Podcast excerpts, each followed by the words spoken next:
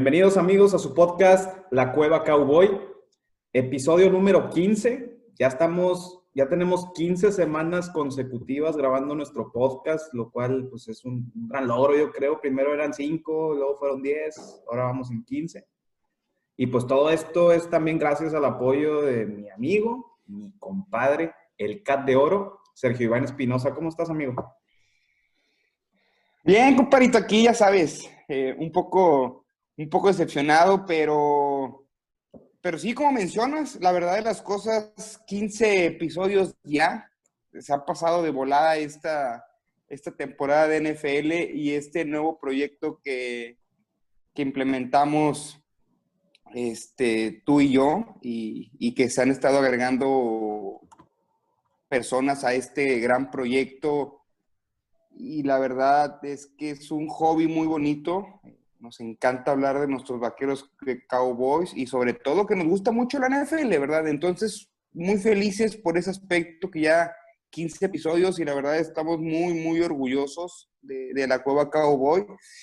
Y aquí vamos a estar al pie del cañón hasta que, yo creo que hasta que Dios nos dé vida y vamos siempre a estar apoyando a los Cowboys y lógicamente... Ojalá que nos vaya dando campeonatos porque ya nos hace falta. Exactamente, y que sobre todo que la gente le esté gustando el, el contenido y que compartan para poderlo, para poder subir de, de, nivel, para poder empezar a hacer cosas más, más, más chingonas, por así decirlo. Y la verdad de las cosas, compadre, es que estoy muy, muy contento por eso. Pero pues bueno, amigo, yo creo que vámonos, eh, vámonos riendo ya porque...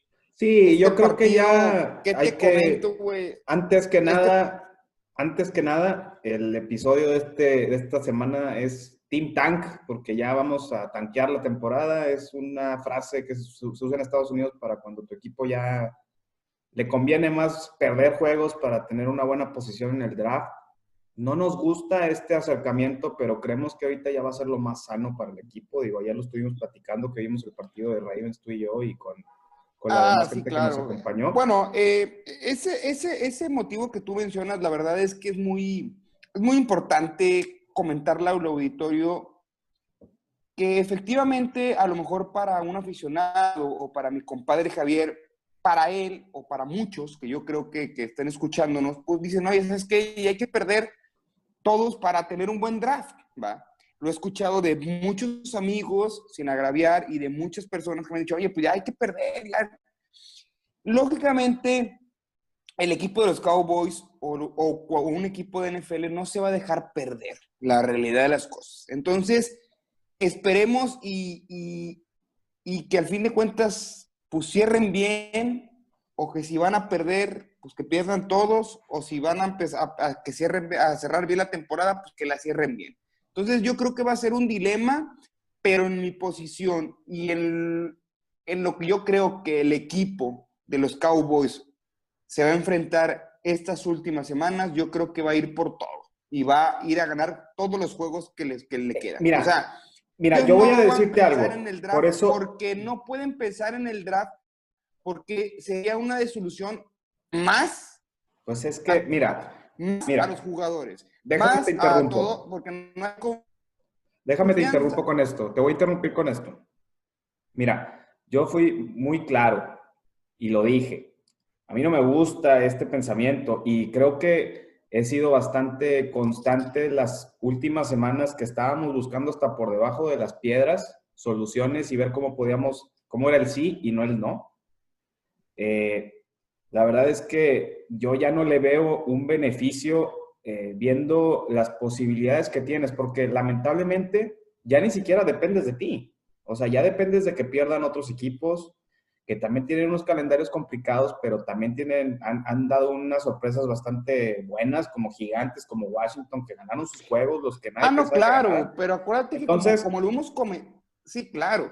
O sea, yo creo que ahí eh, no, estoy diciendo ya, pues que pierdan, no. A mí no me gusta ver a mi equipo perder, jamás. O sea, nunca voy a querer que pierdan los Cowboys. Eh, creo que. No, no, es lo que estás creo que el draft. o sea, creo que la el draft, conveniencia que nos. Que, creo que, el draft, que implica el, perder. Y ya lo he mencionado en otras ocasiones, en otros podcasts, y, y, yo sigo siendo muy creyente y no me vas a dejar mentir porque te lo he dicho incluso fuera de cámaras, que este equipo, pues sabemos, tú y yo lo conocemos mejor que muchas personas. Estamos pegados, sabemos, muchos amigos nos dicen, oye, pues se saben los nombres de todos los jugadores, pues sí, conocemos a nuestro equipo, nos gusta nuestro equipo y estamos al pendiente de nuestro equipo.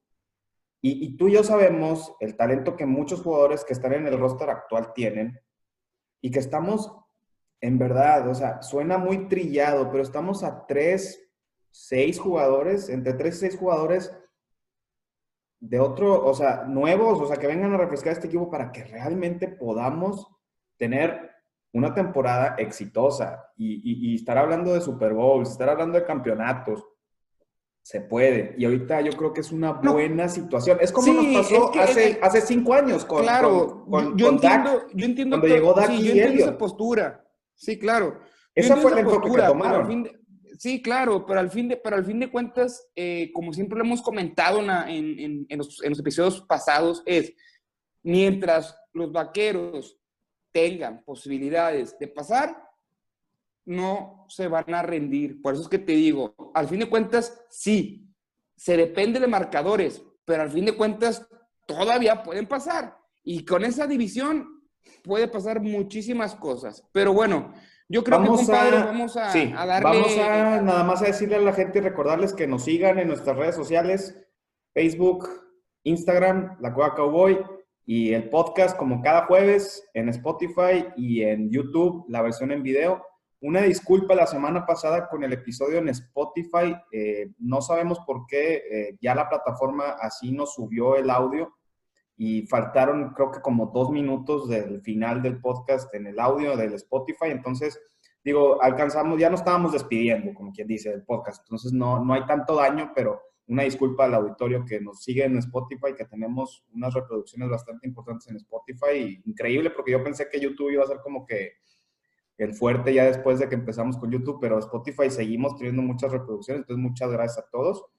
Y pues vamos a darle para el juego de Ravens. Esta semana vamos a tratar de ser un poquito más concisos con, con el resumen del juego. Este, ¿A poco no, compadre? En eso quedamos. No hacerlo tan tedioso. Sí, no, y, yo creo que con todo, porque ya, ya Sí, claro. Y yo creo que ya también, eh, por último, amigo, que si me permites, yo creo que también ya, ya es lo mismo de, todos los podcasts, entonces vamos a, omitir varias cuestiones donde ya lo hemos repetido mucho y donde el auditorio ya sabe, ¿verdad? Entonces, pues arrancamos, compadre. Pues el partido eh, contra Ravens ayer en la noche, eh, 17-34, perdemos, era de esperarse, este, estábamos sorprendidos al principio del partido porque estaban respondiendo bastante, estaba muy, muy, había tiro, había un tiro, como siempre. Sí, claro. Ahora, nada más para, hay un postdata, amigo, y recordarle al auditorio y ponerme el saco que me corresponde de Nostradamus, porque dije que el marcador iba a ser 34-20 y quedaron 34-17. Entonces, eso y te fallaron tres la patadas y me fallaron tres patadas. O sea, si hubiera caído una de esas patadas, ah, te hubiera pegado al, premio gordo. Era lo único que, te quería decir, compadre. Adelante. Pues vamos rápido. Como, como dijimos, inicia el partido, recibe Dallas el balón, lo cual ha sido muy diferente porque normalmente a Dallas le gusta este, recibir en la segunda mitad. Eh, no hace nada Dallas, después los Ravens eh, tienen su primera serie y llega la primera jugada grande, vamos a llamarlo así, que es una intercepción de Darian Thompson. Darian Thompson, el suplente del suplente, porque Donovan Wilson no jugó. Lamentablemente, yo creo que Donovan Wilson nos hubiera ayudado bastante en el juego de ayer, eh, sobre todo allá atrás y con esos golpes que da y todo eso. Pero bueno, Darian Thompson se aventó una intercepción que nada más logramos convertir tres puntos, que eso fue bastante lamentable, honestamente. Inmediatamente Reves nos anota siete y aquí empezaron a verse los problemas y los o sea, problemas graves que empezamos a ver desde el juego de Washington, que fue un acarreo de Lamar Jackson por el centro de 40, 50 yardas. No sé si te acuerdas de esa jugada. Sí, no, claro, sí, sí, sí, por el este, centro. Eh, pésimo. Y despuésito de eso, recibe el balón Dallas y eh, es, esta serie es una, o sea, empieza en la primera, el primer cuarto y termina en el segundo, que ahorita yo creo que tú vas a hablarnos de ese cierre de esa serie. Pero empieza con un regreso de Pollard, que Pollard había estado muy, muy deficiente en los regresos de patada y hace un, llega a la yarda 30, entonces ahí nos ponía en una buena situación estando el marcador 3 a 7, perdiendo, ¿verdad? Y empezamos el segundo. Así es. Y luego arranca el segundo cuarto, amigo, y, y lógicamente, como, como, como mencionas, continúa la serie de los vaqueros del regreso de Pollard y un pase a Gallup, un pase a Gallup que se marca interferencia todavía defensiva, donde ahí se ve que el cuadro aéreo de los Cowboys está imparable, o sea, está muy, muy, muy, muy, muy, muy, muy imparable ese, ese cuadro de receptores que tienen los vaqueros de Dallas. Anota Gallup, compadre, y nos vamos 10 a 7. Ahí había mucho, la verdad es que ahí había todavía mucha ímpetu de decir, oye, ¿qué está pasando? O sea, se está peleando, se está jugando bien. Este, y, y, la verdad es que se veía que, que los Cowboys podían hacer algo. O sea, se les veía actitud, aptitud y muchas ganas, la verdad de las cosas. Sí. Sí, o sea, la verdad o sea, es que, eso yo siento que... Por eso te digo, o sea, por eso cuando empezamos estaba yo mencionando que estábamos un poquito sorprendidos porque había tiro, o sea, iba incluso ganando Dallas y, se, fue reflejando en la primera mitad. Había muchas deficiencias defensivas, se notaban muchos errores, pero estaban manteniendo, la ofensiva no estaba manteniendo el juego. Un, yo creo que hay, un, hay un, tema muy interesante que mencionar, que la línea ofensiva se comportó a la altura. No, no, yo no vi. Así es. Le dieron tiempo hasta de sobra. No, de hecho, le dieron mucho tiempo a Dalton, la verdad de las cosas. Y yo creo que se vio reflejado en, las yardas aéreas que tuvo, la verdad las cosas es que sí, sí, sí le dieron mucho tiempo, la verdad es que sí le dieron mucho tiempo. Eh, luego, luego ya eh, ahí empezaron a fallar un poquito los vaqueros eh, y nos anota otra vez nuestro equipo de Baltimore. Antes había habido una intercepción, que es bien importante. ah, bueno, la intercepción, la intercepción de Adalton, que fue un rebote, le, le, pega al, el defensivo, el línea defensivo bloquea el pase y de pura suerte le cae al, al linebacker, nos interceptan y de esa intercepción viene el touchdown de, de Ravens, nos anotan. Solo. El marcador se iba solo. Solo. El receptor. Solo como. Solo. Pues, digo, tú sabes que eso ya es de cajón. o sea, siempre hay, hay, una jugada así donde está separado más de 10 yardas o 15 yardas del, del corner. Entonces, así fue. Tenía que haber uno en el juego, como todos los juegos. Cae también de, de Baltimore. Anotamos en la listita de check que también ya Baltimore nos hizo la misma. Y nos vamos 14-10. Sigue el tercer cuarto y falla un gol de campo Surley. Bueno, estás en el segundo todavía. Todavía estás en el segundo. segundo sí, el segundo, el segundo cuarto. Sí. el segundo cuarto eh, nos paran agarra el balón Baltimore, anotamos, anotan tres, o sea, se medio se frena ahí, pero nos anotan tres, y luego Surley para meter tres puntos, los primeros, los primeros, el primer gol de campo, falla la patada. La primera que falla en el partido al medio tiempo. Sí. Todavía, bueno. con, esa, con esa patada fallida, todavía 17-10, medio tiempo, dices, oye, estás un touchdown, y estás parando, estás frenando y estás avanzando. Entonces, hay posibilidades. Yo veía... Se veía muy bueno el tiro, se veía agradable, se estaba comportando muy bien el regreso de Pollard. Eh, Dalton estaba repartiendo muy bien la bola, la verdad. Le repartió a Mari Cooper, le repartió a Gallup, le repartió a Lamb. Le está repartiendo a todos bien padre. La línea ofensiva dándole el tiempo que requería se veía, se veían muchas ganas, se veía mucha actitud y de repente lo que comentamos en el live del medio tiempo aquí en vivo y en directo de la cueva Cowboy, empezó el desastre. Como todos los, las mitades, todos los tercer y cuarto cuartos de, desde que se lesionó a Prescott, literal, han sido iguales. Sí, la maldición vamos para allá, vamos para el tercer cuarto de una vez. O sea, la segunda mitad todavía se veía esperanza. Eh, quiero resaltar un poquito antes de que ya pasemos al tercer cuarto y nada más de volada. Yo tuve un problema muy grave eh, durante las series ofensivas de Dallas, que en tercera y tres, tercera y cuatro, estaba, y lo comentamos tú y yo, y con la demás gente, que con, nuestro amigo Turi que estaba ahí, con el producer, con, tu, con la, todo el mundo. Estamos todos ahí viendo el partido ayer. Y es, esa, esa necesidad de tercera y corto, querer mandar pases largos a la zona de anotación cuando el esquema que estabas utilizando durante toda la serie eran pases cortos, jugadas en serie, cortas, que nos estaban ayudando a avanzar. No sé por qué justo en el momento donde tenías que avanzar tres yardas, les daba por hacer la jugada grande que nunca le salió. Ah, e, exactamente, no, y eso, y eso no nada más fue en el, en el medio tiempo, o sea, eso fue, eso fue, todo el partido. En, la segunda mitad como que medio corrigieron eso, pero sí, en la primera mitad no, porque también, pero corrigieron, sí, claro, pero corrigieron al extremo, porque eran tercera y quince, güey, y hacían pantallas. Sí. Eso dices tú, no puede ser posible, la misma pantalla, esa la han hecho en la temporada, yo creo que se la avientan mínimo de dos o tres veces por juego, y, las dos o tres veces por juego nunca han ganado más de cinco yardas. Es increíble, pero bueno, pasamos al, al tercer cuarto, por favor, amigo. Sí, sí, sí, rápido. Este, luego, luego, bueno, teníamos la esperanza, pero también éramos muy cautos al decir, bueno, pues va a recibir Baltimore, entonces probablemente aquí ya se acaba el partido. Y sorpresivamente Dallas paró a Baltimore. Cuando Dallas tiene el balón, avanzan y ahí va la segunda falla de Surley. Y ahí llevaba dos. Eh, inmediatamente, pues por la misma posición del campo, le queda eh, prácticamente en la 40, eh, acercándose a la 50, Ravens nos, nos avanza de inmediato y anota otra vez un pase a Hollywood Brown, solo, nuevamente, y así termina el tercer cuarto. O sea, fue un tercer cuarto que, eh, pues no, no llegó Sí, claro, no, perdido.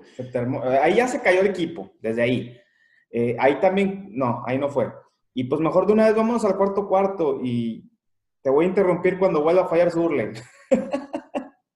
Sí, no, pues de hecho, de hecho, empezando el, el cuarto cuarto, nosotros recibimos la, recibimos de la anotación de Ravens, avanzamos, ¿y qué pasa otra vez? Tiene la oportunidad Surley y vuelve a fallar. Fíjate que tercer gol de campo. Seguidos, ¿eh? Aparte. Te dije que te iba a interrumpir porque yo he sido uno de los pocos que ha defendido bastante a Surley esta temporada. Eh, hoy fue, el juego de ayer fue penoso, hizo 3 de 4, eh, falló 3 de 4, hizo nada más una, que fue la primera que hizo al principio del partido.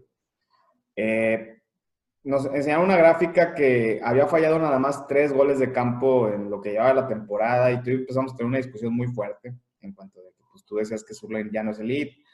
Yo creo que no es elite, pero tampoco es malo.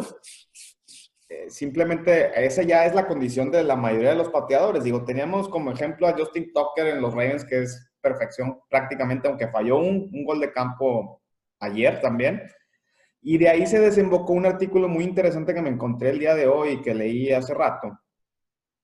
Y eh, hacían una entrevista a Justin Tucker, que pues es muy eficiente, pero dice que tiene que entrenar normalmente en el estadio, porque hay una situación que cuando hicieron una remodelación en el estadio de los Ravens, movieron el marcador del lugar y el marcador, o sea, el electrónico, es lo que voy a, lo movieron y eso como que crea un impacto con el aire que causa que las patadas hagan unos eh, ah, no, claro, pero eh, sí, pero es, una, es una, no lo estoy defendiendo, y, no, nadie ha fallado tanto. No lo estoy defendiendo, Digo, no lo estoy defendiendo, no lo estoy, espérame, no lo estoy, defendiendo Surlane.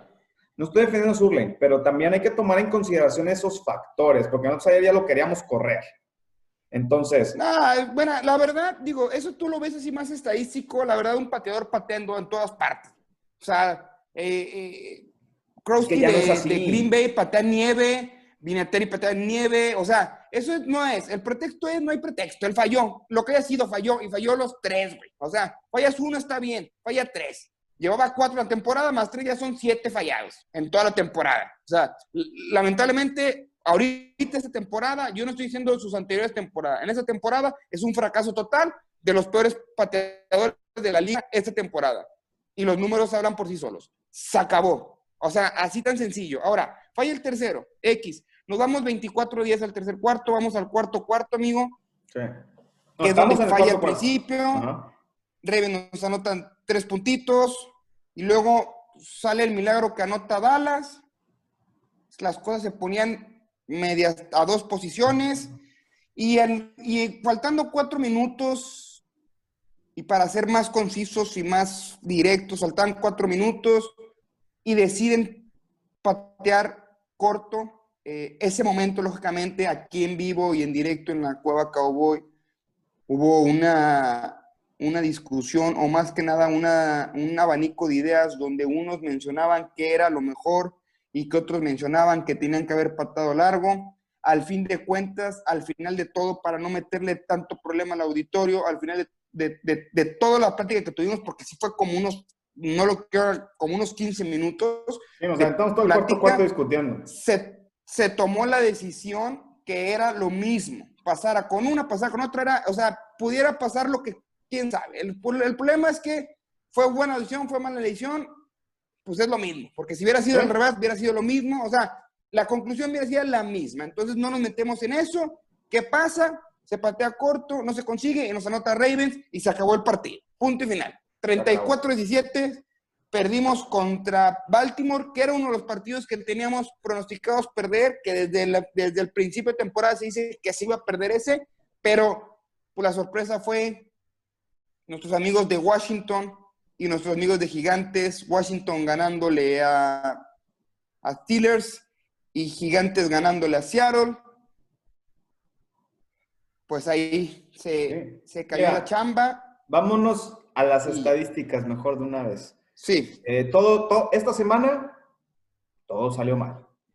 Todo lo que no queríamos que pasara, pasó. Esperábamos que Dallas perdiera, pero obviamente no queríamos que perdiera Dallas, perdió Dallas. No queríamos que ganara Washington, ganó Washington. No queríamos que ganara Gigantes y ganaron. Y además le ganaron equipos contendientes. Entonces. Sí, claro. Eh, o sea, no fue así como que, ah, pues les tocaba jugar contra Jacksonville o contra los Jets. No, le ganaron equipos fuertes, que jugaron mal también. Se confiaron. yo noto muchos equipos ese, esa ese es, esa superioridad que se nota en los récords, que dices, esto va a ser un, día de campo. Mira, los Raiders ya menos les meten un susto a los Jets, entonces, aguas. Sí, no, digo, al final de cuentas, o sea, pues se ve reflejada en las estadísticas, o sea. Bueno, antes de las estadísticas, compadre, lo bueno, lo malo y lo feo. No, pues yo creo que, mira, la verdad de la cosa es, o sea, lo bueno es, yo creo que vi muy sólida eh, a la línea ofensiva. La verdad es que le dio mucho tiempo a Dalton, exceso de tiempo a Dalton. Eh, lo malo, yo creo que sigue siendo pues, la defensa. ¿Qué te digo? Pésimo, pues el pateador pedorro que tenemos. Mejor, deberían de poner ahí a, no, o sea, no sé, ya, o sea, la verdad. A Dak, con su pierna biónica. Toda la temporada he reventado a Surlen toda la temporada, güey. O sea, toda, güey. No hay una vez que no lo he reventado. Toda la temporada yo lo he reventado. Mi compadre Javier lo quiere, lo ama, lo apapacha súper bien. Pues, por apapacharlo, tres goles de campo fallados. Se acabó. Yo lo he reventado y la verdad es que ya, mejor hay que contratar al Guiñac, a, sacar de retiro al Chupete Suazo. No sé, o sea, ya. O sea, la verdad es que para mí pésimo ese, ese pateador. La verdad no está funcionando una mención. No está funcionando. Y fíjate, te lo voy a resumir rápido ya para terminar el, tema de, de, de, Surley, la verdad, porque ya es algo que ya me causa dolor de cabeza. Platicando con mi hermano de sangre, que le va a los Rams, como ya saben, en el episodio número 2 eh, estuvo con nosotros, él me comenta, ¿sabes qué le pasa a Surley? ¿Sabes qué le está pasando a Surley? Le digo, ¿qué, qué, güey? Ayer me habló en la noche, después del partido. Me dice, no está feliz. Así me lo dijo él. No está feliz en los Cowboys, güey. Esa es su baja de estadísticas, esa es su baja de juego. No está feliz en Cowboys. Pero ¿cómo no vas a estar feliz en los Cowboys, güey? Te apapachas, te hacer lo que quieres. Yo creo que, digo, estamos hablando de que mi hermano es un conocedor de los Rams y, quizá, y me dice, él, estoy seguro que no está feliz. Su actitud es esa. Así lo vamos a dejar. Si está feliz o no está feliz. Y si no está feliz, con más razón, que se ponga las fundas, que se ponga sus tachones y que firme su renuncia. Ya, así, güey. Si no está feliz y su baja de juego de esa, vámonos. Ahora, las estadísticas, amigo. Espérame, yo quiero ser. No, no me dejaste ah. a mí decir. Eh, eh, pues, concuerdo contigo. Ya lo dijiste, ya lo comentaste Surley, ya lo comentaste. No voy a hablar de Surley. Ya, no voy a hablar de Surley. Ya. No voy a hablar de Surley. No voy a hablar de Más te vale porque desconecto el podcast. Ah, ah. Ya, ya te vas a poner. O sea, ya te Surley ya se acabó. Surley no hay plática el día de hoy. No, no, no. Dijiste lo bueno, lo malo y lo feo. Para mí algo feo fueron las decisiones de los cocheos del cocheo, en, en general. Mal uso de tiempos fuera, eh, la decisión de patear eh, el, que comentaste en el cuarto cuarto corto. Exactamente. Eh, o sea, sí hay, hay deficiencias. O sea, se está notando ya que el equipo se está rompiendo totalmente. No hay una... A pedazos. Entre, pedazos. entre coach en jefe, no hay nada. Entonces, Ahora, yo creo que esa es una mención muy, muy, muy especial. Es muy cierto, es muy cierto, es muy cierto mencionar lo de los coaches. La verdad es que desde el ofensivo, desde que el muy coordinador hasta, cual, hasta el aguador, la verdad es que no están haciendo su trabajo. Mucha deficiencia en exceso. Porque se podría comentar, para cerrar, que la falla de los vaqueros o la pérdida de los vaqueros ha sido, este juego fue el cocheo. Malas decisiones. En el de Washington fue el cocheo. Entonces, yo creo que el de Cleveland fue el cocheo también. O sea, entonces ahí hay que, hay que meterle ahí mano dura, hay que meterle mano dura. Eh, y, y, pues digo, en las estadísticas se ve reflejado, compadre. O sea, ahí te van, ahí te van. vamos rápido, vamos rápido. Defensiva, 401 yardas. Ay, güey. Ahí te va la corrida. 294 yardas, yardas por tierra que nos hicieron. Lamar Jackson nos hizo casi 100, fueron 92, 94, no me cuántos fueron. Y el resto se las compartieron entre los corredores, que tienen tres muy buenos en Ravens. Ya sabíamos que esto iba a pasar, pero bueno, 107 aéreas, 107 yardas, o sea, Ravens entendió, e incluso ni siquiera había que entender ese concepto porque la, la, la secundaria es pésima, pero ellos entendieron que por tierra nos podían hacer todo y lo hicieron. sí, o sea, que no había necesidad, ni exactamente, que no había necesidad de lanzar el balón y de, y, de, y de poner en peligro a su quarterback, que viene de, de, la enfermedad del COVID. Entonces, entendieron, y eso es el parte del cocheo. O sea, y es como yo lo mencioné en la cueva Cowboy, les dije, si los vaqueros le está funcionando los pases de 8 a 10 yardas, gástatelo hasta que te lo frenen. O sea, literalmente hasta que te paren tiempo que Dallas. Dallas tuvo el doble de tiempo para preparar este juego y se notó más preparado Baltimore que Dallas. Sí, eh, por eso te digo, entonces ya es cuestión de cocheo. Entonces, oye, si está viendo que está funcionando, hazla, hazla, hazla, hazla, hazla, hasta que te la pare. Y fue lo que hizo Raven. No dejó de correr, no dejó de, buscar a Lamar Jackson las corridas y ahora, ofensivamente, 388 yardas totales. 277 aéreas. ¿Por qué? Porque estaba funcionando los pases cortos, de media distancia. 8, 10 yarditas, 10 yarditas, silent hacia afuera, 10 yarditas, silent hacia adentro. Stops, 8 yardas, te paras y te volteas. O sea, así estaba funcionando y está funcionando perfecto. Así es como estábamos acarreando el balón. Una que otra corridita al Siki, a Polar, 3, 4 yarditas. O sea, se estaba viendo funcionamiento. De repente empiezas tercera y dos, como mencionaste, pase largo, tercera y quince, pantalla. Ahí es donde, ahí es donde se rompe la madre el, equipo. Ahí es donde se ve que es el coche el que está fallando. Ahí es donde se ve las tomas de decisiones, estamos pésimas. Y si desde arriba está fallando, los jugadores se decaen y estamos fritos, que fue lo que pasó al final del juego. Ahora, como mencionamos, repartiste bola a Cooper, le repartiste bola a CD le repartiste a Gallup, un touchdown de Mamari Cooper, un touchdown de Gallup. Eh, mi esposo Schutz siempre cumpliendo ahí buenos bloqueos, 24 yarditas. O sea, la verdad es que la forma estaba bien. Y es más, hasta el Siki Elliott. O sea, a, medio, a medio Chile, 18 carreros, 77 yardas. Excelente. O sea, al fin de cuentas se está moviendo la bola. Por el cocheo, por las tomas de decisiones, es donde nos rompe la madre. ¿Y qué pasa con esas tomas de decisiones? O sea, se vio claro. Cuando pateas por no las recibes, te anotan en la segunda jugada. ¿Por qué? Porque el, el equipo siempre decae por las malas decisiones del cocheo. Punto y final. Eso pasó en Cleveland, eso pasó en Washington. Las decisiones de cocheo son las que nos están costando los partidos. Y ya, ya, ya no quiero hablar otra vez, igual que la semana pasada, no quiero volver a hablar de los Ravens hasta dentro de, bueno, quién sabe. Contra Dallas Ravens ya no quiero hablar de ellos. Se acabó. Esta temporada se acabó, se cierra. Pasemos a temas a discutir que ahora está, interesante, está interesante esta vez. O sea, la verdad, este, pues vimos la debacle defensiva esta semana.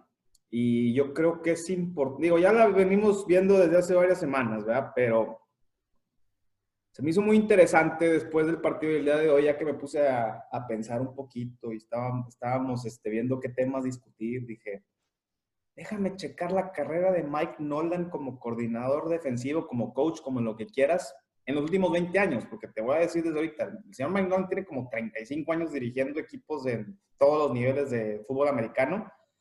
La mayoría de la NFL, o sea, tiene una experiencia de como 30 años en NFL. Entonces, eh, la, la, hice más corta hacia los últimos 20 años. Fíjate, ahorita Dallas, pues sabemos que es históricamente mala este año. No vamos a hablar de este año, vamos a hablar de los años anteriores. La última vez que Mike Nolan fue coordinador defensivo de un equipo en la NFL fue con los Halcones de Atlanta. En el 2000, bueno, llegó en el 2012 y estuvo hasta el 2014. Estuvo tres temporadas con los Halcones de Atlanta. Podemos ver que tiene un récord, la temporada que llega tiene un récord positivo, tiene una, marca bastante buena que incluso llegaron al juego de conferencia, pero después de ahí se le caen los equipos, se le caen y, se muestran los récords del equipo, con, el equipo de Atlanta. Antes que eso estaba con Miami, un fraude y un total, o sea, no, no hizo nada con los Broncos de Denver, no pudo pasar el punto 500. Dato bien curioso, estuvo en Baltimore como coordinador defensivo tres años también heredó una defensiva legendaria.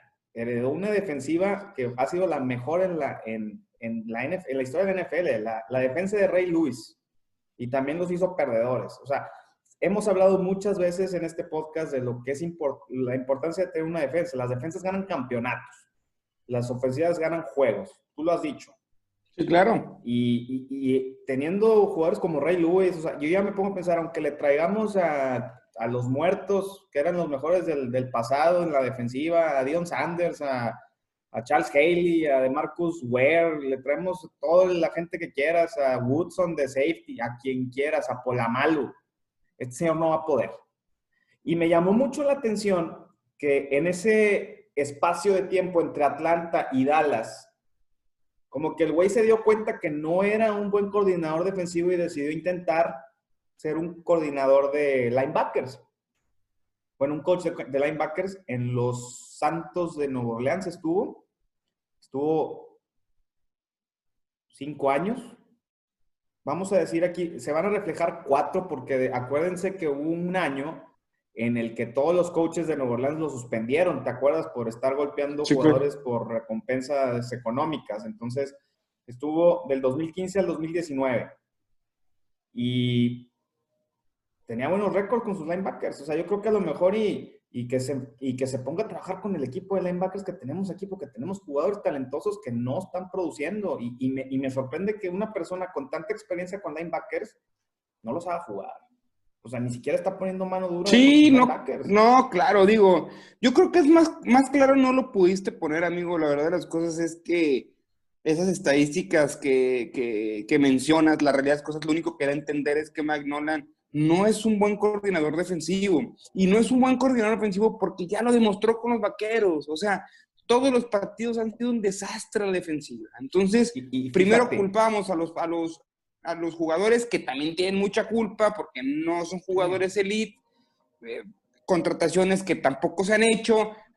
Culpamos a todos, pero la realidad de las cosas desde el principio y ya ahorita que la temporada está avanzada y que ya, ya está por finalizar, la realidad de cosas es que el problema de esa ofensiva, aparte de lo de, de los jugadores, y aparte, es Mike Nolan. Es el, el, el, lo, o sea, es el error número uno. Y fíjate. O sea, él es el que, el que deberíamos de, de decir que, o sea, esa defensiva está pésima por él. Y viendo esos números como coordinador defensivo, yo no sé en qué cabeza se le ocurrió a los 49 de San Francisco ponerlo como head coach. Estuvo como head coach con los, con los 49ers cuatro años. En ninguna temporada pudo superar el 500. Tiene una temporada de cuatro ganados, una de cinco y las otras dos de siete. Cuando se sí, pues es que por eso, es que al fin de cuentas ya tiene que entender que él no está para puestos y grandes y un último detalle que me llamó muchísimo la atención de la trayectoria de Mike Nolan. Te dije que estaba incluyendo los últimos 20 años. Pero en el 2000, o sea, al principio de su carrera, o sea, de estos 20 años, al principio de este, de este historial, era el coordinador de los receptores de Baltimore, compadre. Y antes de eso, tenía una, era coordinador de equipos especiales, era eh, entrenador de corebacks, o sea, no entiendo, o sea, no sé si no se dieron cuenta la persona que yo, yo, o sea, estos números lo único que a mí me dan a entender es que es una persona que no está preparada. Sí, no, de hecho no, o sea, de hecho no está preparada. Yo creo que el motivo de la contratación de Mike Nolan era darle una vuelta radical al equipo defensivo, pero sobre todo por los, por los récords que tenía con Atlanta. O sea, perdón, con Nueva Orleans. O sea, al fin de cuentas, no era, no era coordinador defensivo, claro está, pero tenía buenos récords, los linebackers funcionaban bien, tenía una buena defensa. Entonces, yo creo que fue más por ahí el, el, innovar de los Cowboys, decir, ¿sabes qué? Está funcionando, vamos a poner la oportunidad de ver qué onda. Pero bueno, la oportunidad se le dio a McNolan. No la aprovechó. Y no la aprovechó, es basura. La verdad de las cosas es que él, o sea, no, es un, no es una situación donde se tenga que, donde lo tengas que correr. No es una situación donde él tiene que poner los pantalones, ponerse el saco, ir a la oficina de Jerry Jones y terminando la, la, temporada, ir a renunciar. Eso es lo que él debe tener. Tiene que tener orgullo porque no funcionó.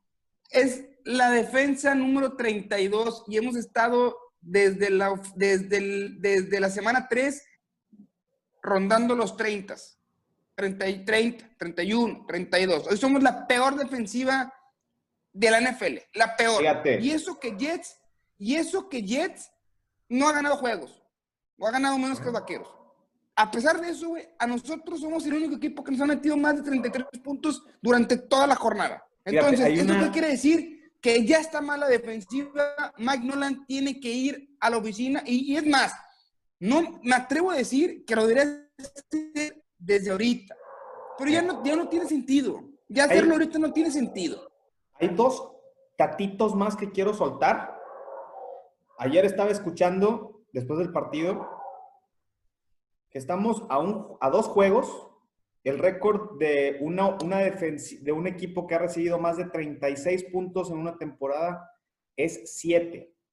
Dallas lleva cinco juegos con más de 36. Tú te estabas diciendo 32, 33. Yo estoy diciendo eh, el récord histórico de la peor de la historia son siete juegos. Nos quedan cuatro. O sea, hay una posibilidad de que realmente hasta en ese rubro acabemos siendo un equipo históricamente, ya lo somos, pero más datos y más cosas. Y esa misma históricamente defensiva mala se refleja. Fíjate este dato, es brutal. En cuatro juegos, de los, ¿cuántos llevamos? Eh, ¿13? ¿12? Sí. En cuatro juegos simplemente nos hicieron mil yardas por tierra. Estos juegos fueron contra Cleveland, que ha sido el más alto, nos hicieron 307. Eh, Baltimore obviamente nos hizo 294 el día de ayer, lo cual estuvo muy cerca de romper el récord de Cleveland. Washington Football Team nos hizo 208. Y esta estadística ni siquiera muestra cuál de los dos juegos. No me acuerdo si fue el pasado o fue el primero, porque en los dos nos hicieron garras por tierra. Y con Arizona nos hicieron 261. Y es muy claro.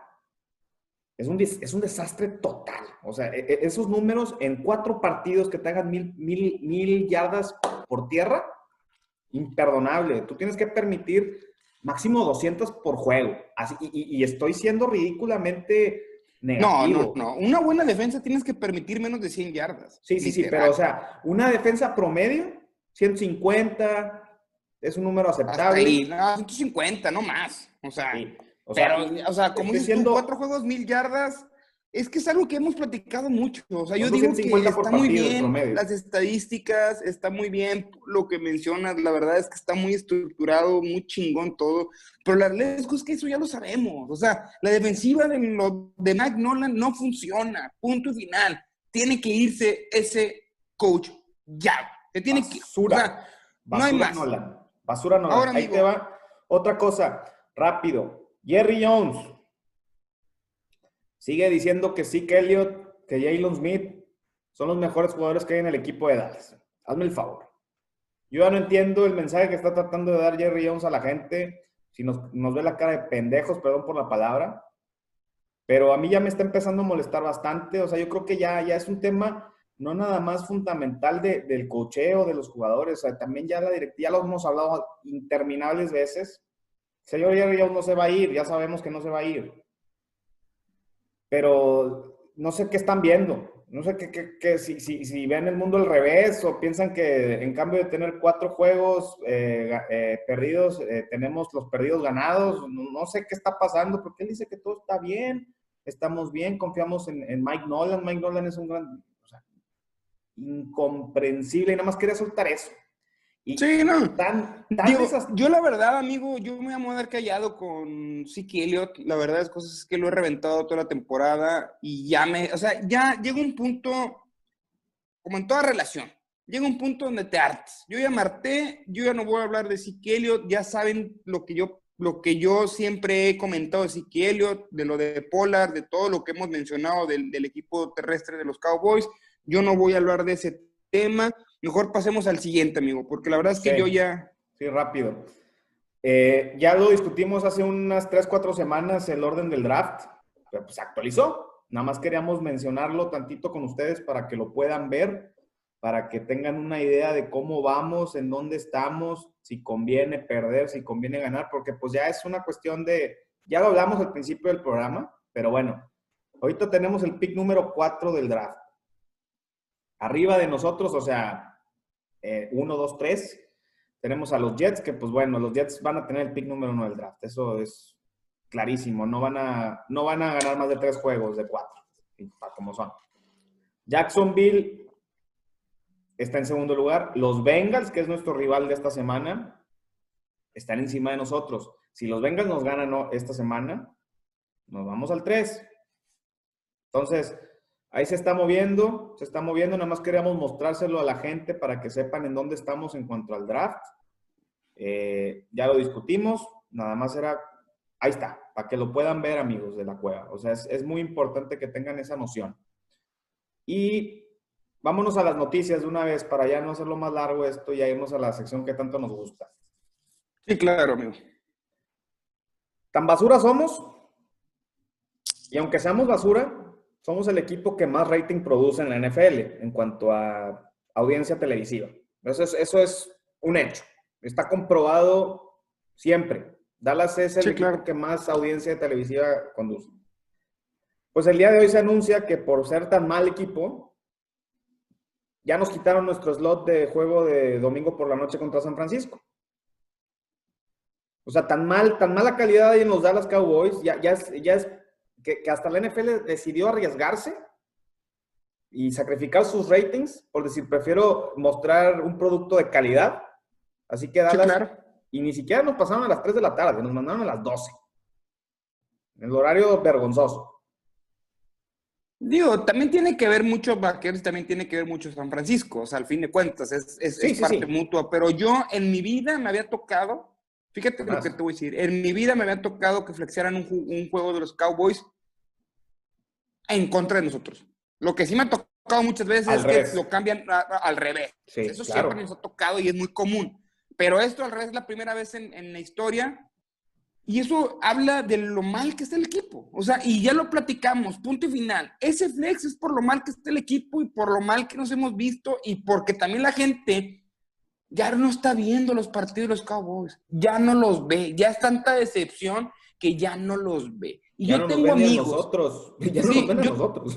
Sí, claro. Yo tengo, yo tengo amigos muy cercanos, super cowboys, que ya no ven los juegos.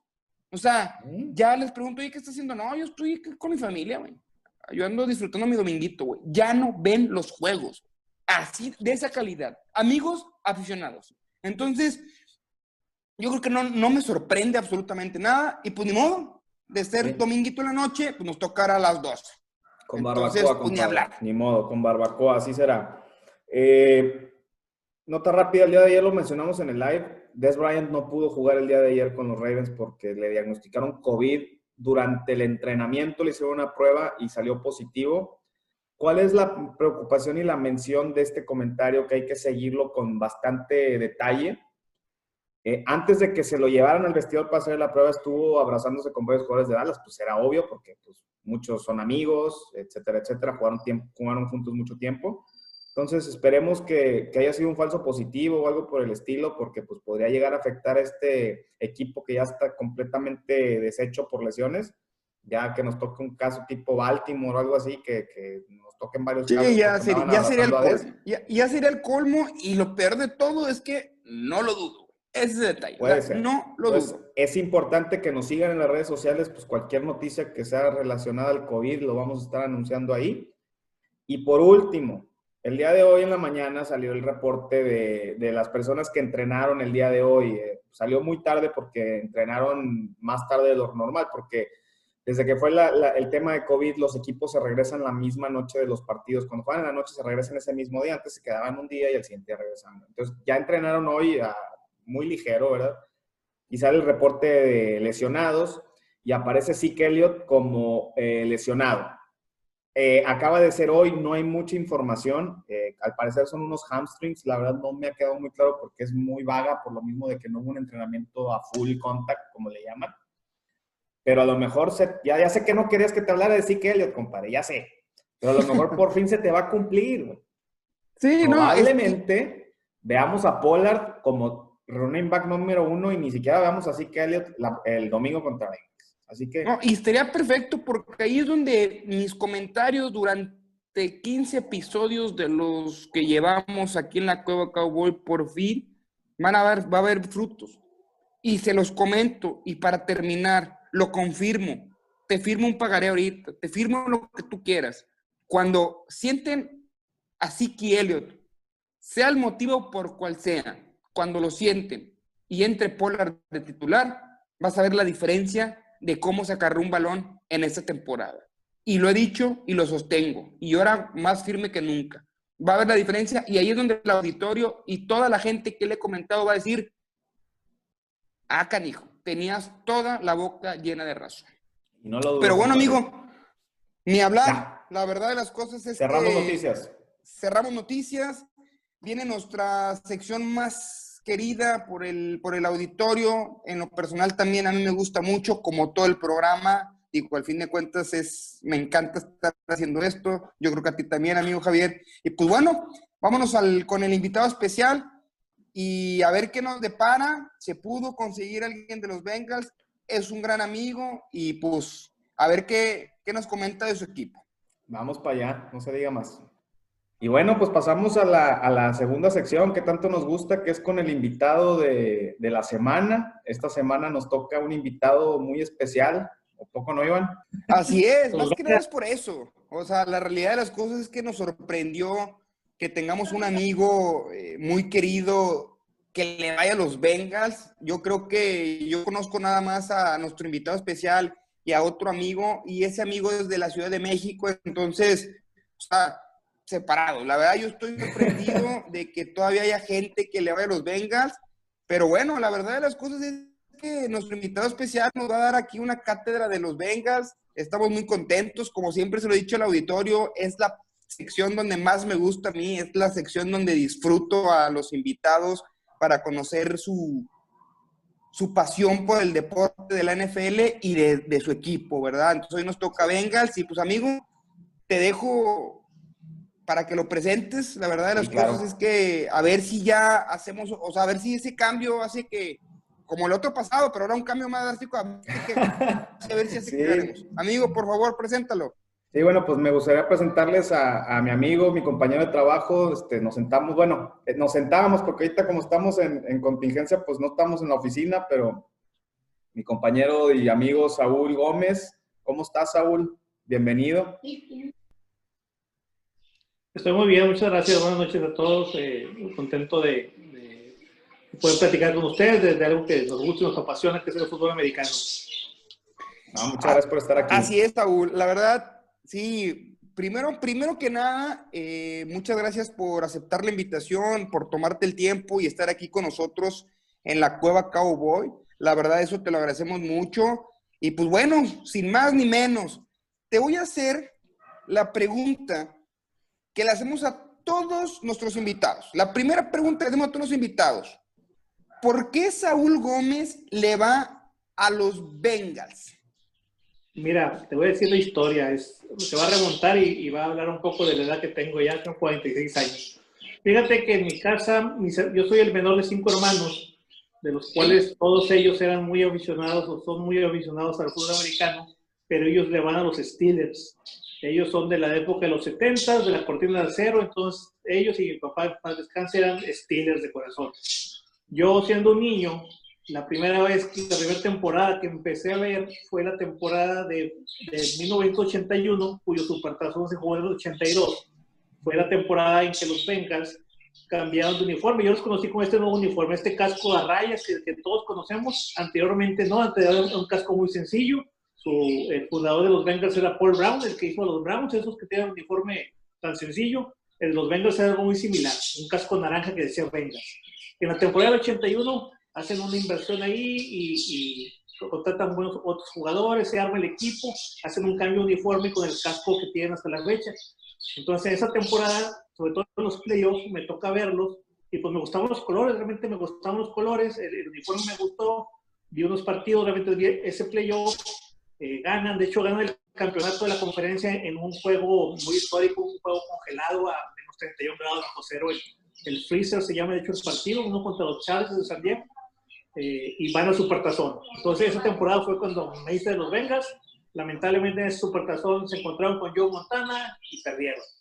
Pero pues me hice de los Bengals y a lo largo de todos estos años pues han sido muchas temporadas perdedoras, pero pues tú sabes que ya cuando te enganchas con un equipo pues lo sigues y lo sigues y no puedes cambiar. Entonces, eh, sí, mucha gente me pregunta, ¿y por qué vas a los Bengals? Dije, pues me gustaron. Pues venos a nosotros. la última vez que vimos a, Dallas ganar éramos niños y, aquí seguimos. O sea, sí, estamos. fue en el, en, el en el 96, en el 96, de hecho, contra Pittsburgh. Yo me quedo con dos cuestiones, Saúl. Una, eh, comúnmente eh, cuando eres chavo, o cuando éramos chavos, eh, muchos de los invitados se basan por los colores. Fíjate, es lo que me he dado cuenta. Se basan que me gustó el color, me gustó el uniforme. Y si te das cuenta, cuando, bueno, eh, experiencia propia, cuando mi esposa empezamos a salir de novios, o sea, ella no le gustaba, lo veía, pero no le gustaba. Entonces yo la, por así decirlo, la convencí para que viera más a los Cowboys y todo, y lógicamente esa pasión, y también es integrante aquí de la Cueva Cowboy, porque ya es fanática al 100, pero ella siempre me dijo, a mí me gusta el uniforme de los de Seahawks, o sea, si yo creo que no te hubiera conocido, yo le hubiera ido a Seahawks por el uniforme. Esa es una que me quedo. Y la segunda, Saúl, si mencionas, fíjate, si mencionas que tus manos mayores o tu casa en general, tu familia núcleo, le va a Pittsburgh, entonces se ve la cara dos veces al año y eso yo creo que ha de ser, ha de ser una, una bonita convivencia o carrilla o como tú lo quieras ver entre tu familia, ¿no? Sí, sí, no, y pues siempre soy el que está algo perjudicado, pero realmente... Oye, Saúl. Sí, no, sales perdiendo, sí, claro. Oye, Saúl, y ya para ir entrando a, a un poquito de materia, Ahí ahorita te vamos a hacer unas cuantas preguntas antes de entrar ya a lo que viene siendo el partido del, de este domingo a las 12. Platícanos, ¿cómo has visto a tus Bengals? O sea, digo, te, te, comprendemos totalmente porque yo creo que esperabas un poquito más de ellos este año, pero cuéntanos de tu voz como aficionado. ¿Cómo ves a los Bengals? ¿Cómo los has visto este año? Mira, lo que pasa es que, eh, si bien recuerdan, eh, estuvo 15 años de, de, coach Marvin Lewis. Fueron 15 años, o sea, un, entrenador se mantiene tanto tiempo sin, sin, dar resultados, ¿verdad? Lo máximo que obtuvimos con Marvin Lewis fueron siete idas a, a los playoffs, siendo eliminados en el Wild Card. En el primer partido, ser eliminados, fue lo, lo que logró. Y, y, duró todo eso, fueron desde el 2003 hasta el 2018 entonces, eh, pues se decide finalmente pues, hacer un cambio, ¿verdad? Eh, buscar eh, un cambio, pero yo no estoy muy de acuerdo. Le dan la oportunidad a Zach Taylor como, él nunca había sido head coach, había sido asistente, le dan la oportunidad. Y pues yo creo que un equipo como los Bengals pues necesitaba un coach pues ya más, más, más calado. Entonces, desde ahí partimos que la temporada pasada pues fue su primer año, la adaptación pues le fue mal, esperábamos este segundo con nuestra primera selección, John Borru, que es un jugador estelar, un gran jugador, pues esperábamos ahí dar un poco más la pelea. Eh, al principio el equipo estaba dando pelea, perdiendo los partidos por poco margen, pero luego después de esa terrible lesión que, que tiene, pues ahora sí que la temporada, lo que pues solo nos queda ir otra vez por la primera selección, yo creo que es lo único que nos queda, porque por marca de dos ganados, un empatado, pues ya nos quedamos más que a la primera selección nuevamente. Y buscar tener un, un un buen drafteo. En este caso, el muchacho Yo Borro me parece que es un buen jugador. Eh, el año anterior, hace como dos años, eh, también tuvimos una selección muy alta con John Ross, un receptor que, si bien recuerdan, fue el que impuso el récord de las 40 yardas, rompió el, rompió el récord de, que estaba vigente. Eh, muy rápido, pero pues no se le ha visto nada en el campo. Realmente fue una selección como tanto de los Bengals que han desperdiciado, un jugador que no aporta.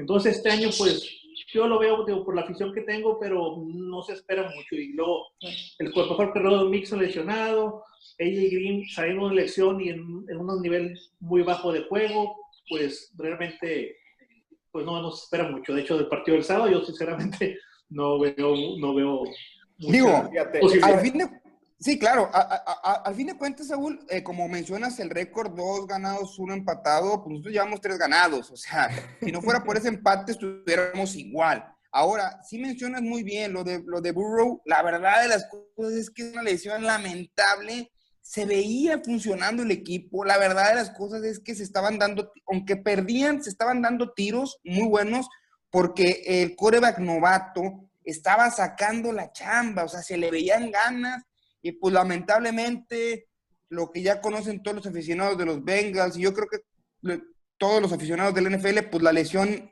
lamentable también de, de, su coreback novato, y pues yo creo que desde ahí partió, eh, se, echó, eh, se echaron para abajo, y de hecho fue contra Washington, un equipo el cual eh, lesionaron también a Andy Dalton, que por cierto, era, lo que quería preguntar yo, era lo que yo quería preguntar. sí, yo creo que Washington es aguas porque quiere lesionar a todo equipo, de, a, todo jugador de los que vengan de los Bengals, ¿eh? Aguas. Sí, fíjate, Ahí, pues, Saúl, y ahorita, ponte, aguas, ¿eh? Ahorita que mencionas Andy Dalton, eh, pues bueno, ¿quién mejor que un aficionado de los Bengals nos puede decir su opinión de Andy Dalton, que ahorita pues es el coreback de Dallas? Eh, yo creo que nosotros todavía estamos tratando de descifrar un poquito lo que es Andy Dalton, aunque lo conocemos por su trayectoria. Eh, platícanos un poquito, Andy Dalton. Mira, la verdad, yo sí lo considero un buen coreback. No un coreback elite, porque no lo es, pero era un buen coreback para, el nivel de equipo de los Bengals. Pues era competitivo, hizo sus arribos al, playoff, no tuvo éxito, pero digo, era un buen coreback que pues tenía un buen receptor, una muy buena pareja con AJ Green, entonces era un equipo más o menos que le daba, que, lo apoyaba y me parece un buen coreback pero para, para lograr cosas importantes en, en, esta liga, a menos que tengas una defensiva superpoderosa, necesitas un coreback elite. O sea, ¿Y qué se, siente, qué se siente enfrentarse a Andy Dalton? Eh, bueno, te comento que a mí Andy Dalton se me hace un buen coreback, eh, me cae bien, hizo cosas buenas en los Bengals, aportó un jugador cumplidor, que no se metía en problemas, en polémica, eh, cumplió su ciclo, tenía que dejar el espacio porque iba a venir la primera selección cantada que era de Joe Burrow. Entonces se fue, yo creo que se fue bien, cumplió con un ciclo y, y pues me quedé bien, pues ojalá de, le deseo la mejor de las suertes y, y, y, sí me tocó ver la jugada esa de, su lesión que pues un, un golpe ilegal y algo eh, muy, eh, muy, muy, como se dice, pues, de mala leche. Sí, muy, muy, muy, de mala leche, fue de mala leche. La verdad de las cosas es que Washington, digo, eh, siempre, siempre se ha caracterizado por ser un, equipo sucio, la verdad de las cosas. Eh, pero bueno, yo, yo creo que lo que comentas es muy, es muy, es muy claro. O sea, la verdad, mejor no lo pudiste definir a Andy Dalton, una persona que cumplió, que llegó a playoff, que es pro bowler pero que al fin de cuentas es un coreback promedio, un coreback del montón, que no te va a sacar eh, partidos importantes, se retira de los Bengals en el momento que se tenía que retirar, llega John Burrow, que yo creo que ese va a ser el coreback de muchos años de Bengals, ojalá sí sea y que produzca como estaba produciendo en estos juegos antes de su lesión. La verdad es que yo veo muy bueno ese coreback, para ser novato está muy estable, se le veía como si tuviera experiencia, eh, de hecho, a mi gusto se ve mejor eh, Burrow que Andy Dalton.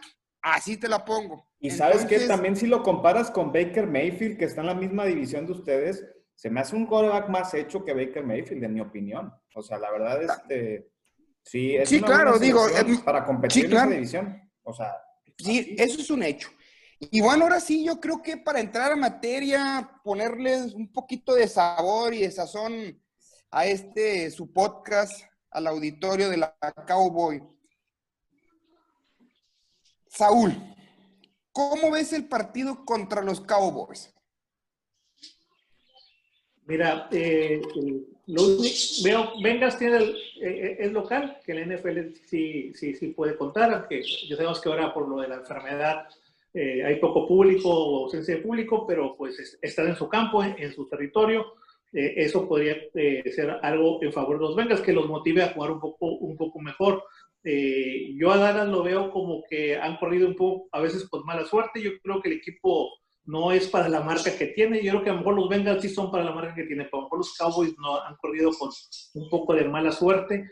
Entonces, pues sí lo un partido difícil, pero pues no sé, esperemos que ante un equipo tan, tan importante y con tanta afición como los Dallas, pues saquen la casta. De hecho, una de las victorias de los Bengals fue ante los Titanes, el único equipo de marca ganadora que ganaron.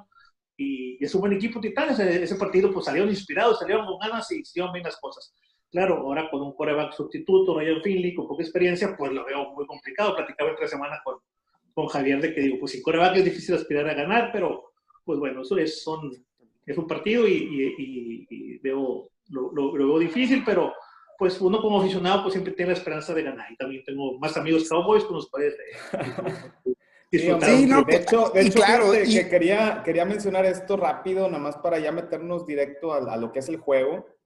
Eh, me comentaste, Saúl, que hace cuatro años, cuando fue el, otro partido entre nosotros, te tocó ir al estadio, ¿no? A ver el partido. Sí, hace cuatro años, en la temporada de 2016, tuve la oportunidad de estar ahí en el estadio. Eh, un hermano mío vive eh, ahí, en la ciudad de Dallas, pues los boletos y pues fuimos a ver a, los Bengals en vivo ahí contra los Cowboys. Eh, para los que tengan la oportunidad de conocer el estadio, pues un estadio impresionante, muy bonito, muy funcional, la afición increíble, estaba llenísimo, la afición muy respetuosa, uno iba con, el, con la camisa de los Bengals, mi hermano y su sobrino iban con la de los Steelers, dije a ver cómo nos va, si nos lleve cerveza o algo, ya ves como... pero no, no, la gente muy respetuosa, eh, la pasamos bien, lamentablemente para mi causa nos iban dando una tunda de 28-0, ya casi al final con equipo reserva anota 14 puntos Vengas, al final queda un honroso 28-14, pero... Pues, Ese fue un juego, fue un juego, fue, la temporada mágica de, de, de, de, de Dak y de sí cuando llegaron a, a, la, a, la, a la, NFL. Me acuerdo muy bien, de una carrera de Zeke Elliott. yardas por el centro. Sí, sí, cómo no. Pero bueno, eso fue hace cuatro años. Nos gusta poner un poquito de contexto del último partido siempre con el aficionado y qué bueno que estuviste ahí. Y vamos a, esta parte, ¿verdad? Que es, vamos a presentar primero la línea que está mostrando Las Vegas para el partido del domingo. Ya las publicaron. Tenemos una línea, una línea de menos tres y medio para Dallas. O sea, ¿qué quiere decir? Que Dallas tiene que ganar por más de tres y medio puntos para, para que te lleves tu dinerito y tenemos unas altas de 43 y medio. ¿Cómo ves la línea, Saúl? Eh, los tres puntos y medio me parece bien, pero altas me parece, eh, bueno, a lo mejor altas le están dando porque los dos tienen mala defensa, pero pues vamos a ver cómo se comporta el ataque, porque a veces eh, tienen impresiones el ataque y se quedan con bajas puntuaciones. Eh, yo iría más, yo no diría altas, pero pues bueno, los expertos dicen que altas. Sí, claro. Digo, al final de cuentas, digo, pues como han, visto eh, pues, caliente últimamente, ahorita con la NFL, que cualquiera le puede ganar a cualquiera y lo vimos totalmente la semana pasada, o sea, fue una semana donde se vieron cosas impresionantes de unos equipos, de otros, y bajas de unos, y bajas, y, buen nivel de otros. Entonces, digo, al fin de cuentas, pues es lo que viene en, Las Vegas. Y pues bueno, Saúl, a ver, eh, como mencionaste lo del, lo del estadio, la verdad es que sí es un estadio muy, muy respetuoso. La verdad es que a nosotros también y a mí en lo personal también me ha tocado ir muchísimas veces, gracias a Dios. Entonces, la verdad es que sí es muy buena afición. Lo comento esto para el auditorio, la mayoría de la gente que nos sigue es Cowboys, que si se tiene la oportunidad de ir, la verdad es que es un, es un ambiente totalmente familiar, 100% familiar. O sea, es, un, es una experiencia familiar que es muy recomendable y como mencionas tú bien, Saúl, el estadio está increíble. Hermoso, hermoso. Es más, la pena ir. Yo me quedé impresionado. Hay que ahorrar dólares porque las cervezas cuestan 9 dólares. Sí, es, eso es lo difícil. La tomada es cara. Yo me acuerdo que hasta los baños limpio, el, papel del baño tiene hasta estrella de, de, Dallas, o sea, todo, lo que, lo que, o sea, es una cosa. Hasta en, el, hasta en el baño hay, hay pantallas. Sí, o sea, para hacer pipí, sí, o sea, todo. está, está bastante bien el, el, el, de este. Y normalmente también preguntamos, ¿quién es, o sea, qué es, cuáles son las fortalezas de Bengals? Este, ¿Qué es el punto débil por donde crees que les pueden atacar? ¿Y qué crees que es el punto fuerte donde pudieran hacerle daño a Dallas? Mira, pues yo creo que ahorita lo que podría hacer es un poco con la defensa, tratar de provocar errores en, Dallas y eh, hacer recuperaciones de balón para tratar de, darle el balón a, su coreback. Yo sí veo ahorita debilidad en la ofensiva, eh, con un DJ Green que no está en sus mejores años, con un coreback eh, que es sustituto, con poca experiencia, con su coreback estrella lesionado, pues yo veo un ataque muy chato de los Bengals. Yo esperaría que jugar grandes de la defensiva o equipos especiales lograran hacer que el equipo se motivara, dar buena posición de campo para lograr así series ofensivas muy largas para lograr ocasiones. Eh, de otra manera, yo veo pues, complicado para los Y ahora pasamos a la, a la, sección que nos gusta mucho, que se llama La Cueva Dice. Te vamos a poner una situación complicada, Saúl. Ok. Por favor, tienes que decir, Saúl dice, y dices el marcador final del partido. Ok. Adelante, adelante. ¿Y a, Saúl dice? Sí, o Así es. Saúl dice. Eh, y el, marcador. 24-21 Bengals. Van, van, a los Bengals, ándale. Eso está bien, está bien.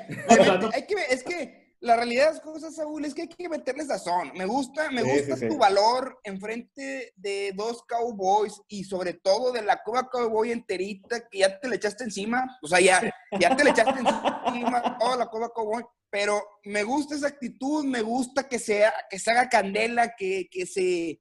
Que haya esa salecita que le hace falta a este tipo de partidos. La realidad es cosas. 2-1 y 3, y 3, y o sea, dos victorias y un empate y tres victorias, pues, ¿qué más podemos meterle más que sazón? La salecita. Bueno, amigo, Iván dice, yo voy a ser muy contundente. La verdad de las cosas es que voy a ser muy contundente. Eh, nuestro amigo Saúl, la verdad es que acertado en sus comentarios. O sea, lo que mencionó yo creo que es lo más importante, el cual la ofensiva está chata. Así lo dijo y así lo voy a repetir. La ofensiva está chata y tienes toda la razón, Saúl. Está chata. O sea, yo no le veo por dónde nos hagan daño ofensivamente.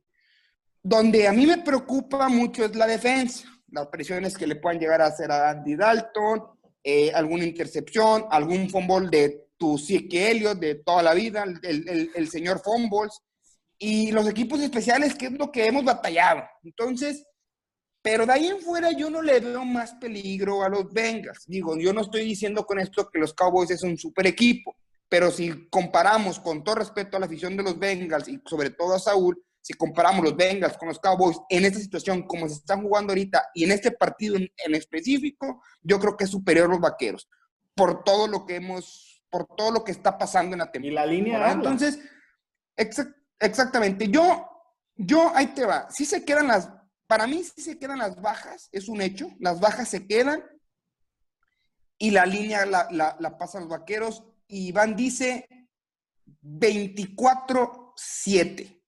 Favor los Cowboys. Ok. Así de sencillo. Muy bien.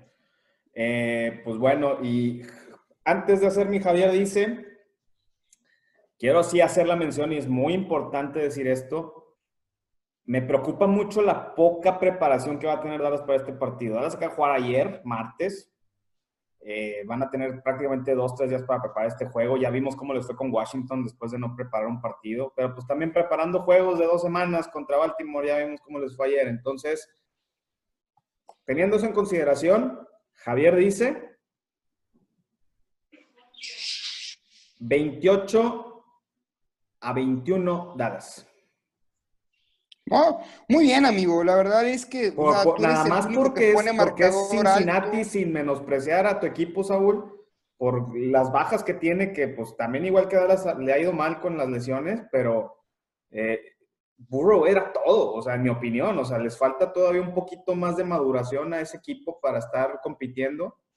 Y, pues Dallas todavía tiene algunas armas con que defenderse. Entonces, ese es mi resultado. Sí, yo creo que, digo, eh, eh, te, vas tú con las altas, me parece correcto, pero yo sí siento que ofensivamente no, no, no, no, no, no va a haber mucho de los Vengas, como también puede ser que no haya mucho de los Vaqueros. Yo por eso me voy con las bajas. Y Saúl, por favor, eh, ¿dónde te encontramos en tus redes sociales? ¿Qué, qué, qué manejas? ¿Facebook, Twitter? Instagram, ¿qué manejas? Eh, básicamente Facebook, así con mi nombre completo, Saúl Yair Gómez Ruiz. Ok. Para, que, para decirle al auditorio que te siga ahí, pues digo un Bengals, a ver si alguien te manda una invitación o algo ahí para que pues convivas mínimo con alguien de, tu equipo, porque yo creo que ha de ser difícil. Yo creo que tú has de ver los juegos con tu jersey y tu botana y tu cerveza y hasta ahí, porque pues, no creo que alguien le vaya a los Bengals. Pero pues bueno, también llorar solo es válido. Nosotros lloramos en, conjunto, pero por la pésima temporada de los Cowboys. Pero bueno, Saúl, la verdad es que te agradecemos mucho. Eh, la verdad, nos, a mí en lo personal que no, no he seguido mucho a los Bengals y lo poco que he seguido, me diste un, un buen análisis, un buen, un buen, o sea, le diste al punto de lo que yo siento que le pasa a los Bengals, fuiste muy constructivo la verdad, te agradecemos mucho que hayas aceptado nuestra invitación. En verdad, la Cueva Cowboy siempre va a estar abierta para ti y esperemos y, vernos pronto y que, que nos vuelvas a, aceptar la invitación para que estés aquí en la Cueva Cowboy con nosotros. No, pues muchas gracias por la invitación y yo encantado de platicar de, fútbol americano. Digo, a mí me encanta y quiero mi equipo y y aunque no ganemos, eh, lo sigo apoyando. Y no sí, se hacen, se hacen, muy... Eh, Saúl es el único en la oficina que me sigue la conversación de fútbol americano, entonces este, sabe bastante.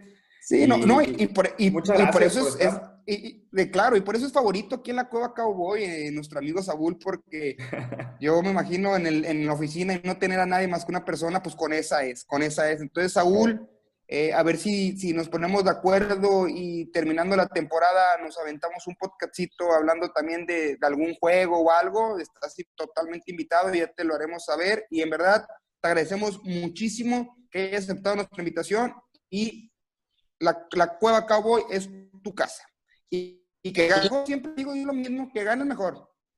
Sí, felicidades por su programa. Que se ha divertido, que se ha divertido un partido entretenido. Nos vemos hoy. Muchas gracias por estar con nosotros. Hasta luego. Hasta luego.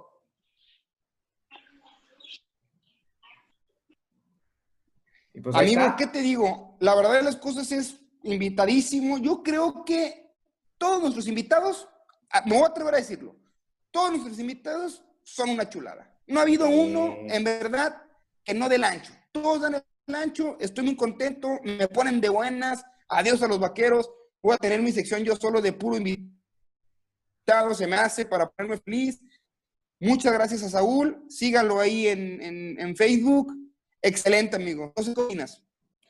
Sí, digo, la verdad, este, por algo es la sección que más nos gusta a nosotros en este podcast cuando tenemos al invitado. porque no nada más es que tenemos la oportunidad de hablar con otros aficionados que no son vaqueros, aprendemos de, los otros equipos, cosas que a lo mejor pues, por no estarlo siguiendo no sabemos. Entonces, muchísimas gracias a todos nuestros invitados. Seguiremos así.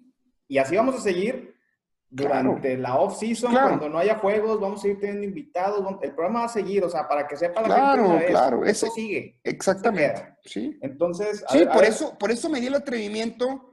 Por eso me di el atrevimiento de invitarlo ya a nuestro amigo Saúl para, para algún un programa ahí después de la temporada o algo ahí. Y la verdad es que, me gustó mucho su análisis, sabe mucho, señor. La verdad, amigo Yair, felicidades. La verdad es que un Bengals de pie y hueso. Sí, sí, sí. Y te pues, digo, conocedor, conocedor porque te habla de todo. Pues, o sea, perfecto. Y pues ya para irnos despidiendo, amigo, este, repetirle a la gente, como siempre, han estado saliendo durante el podcast, pero para que pues, lo sepan los que nos escuchan en Spotify, Síganos en nuestras redes sociales, Spotify, YouTube, La Cueva Cowboy y Facebook e Instagram, nuestras redes para que nos sigan, para que compartan. Ahí estamos publicando noticias, estamos, tenemos los lives en Facebook eh, durante los partidos. El domingo nos vemos en los lives como siempre, como, como es ya tradición, ya, ya lo estamos haciendo una tradición también eso. Y pues no se diga más. Vamos a ver qué, otras sorpresas, a ver qué otras sorpresas nos deja este equipo. Y vamos a divertirnos. Nos vemos, el, nos vemos el dominguito aquí en la Cueva Cowboy. Ya saben que todos, las, todos los que quieran venir son invitados. Aquí los esperamos. Y no se hable más. Let's go Cowboys. Go Cowboys. Nos vemos la próxima semana. Saludos.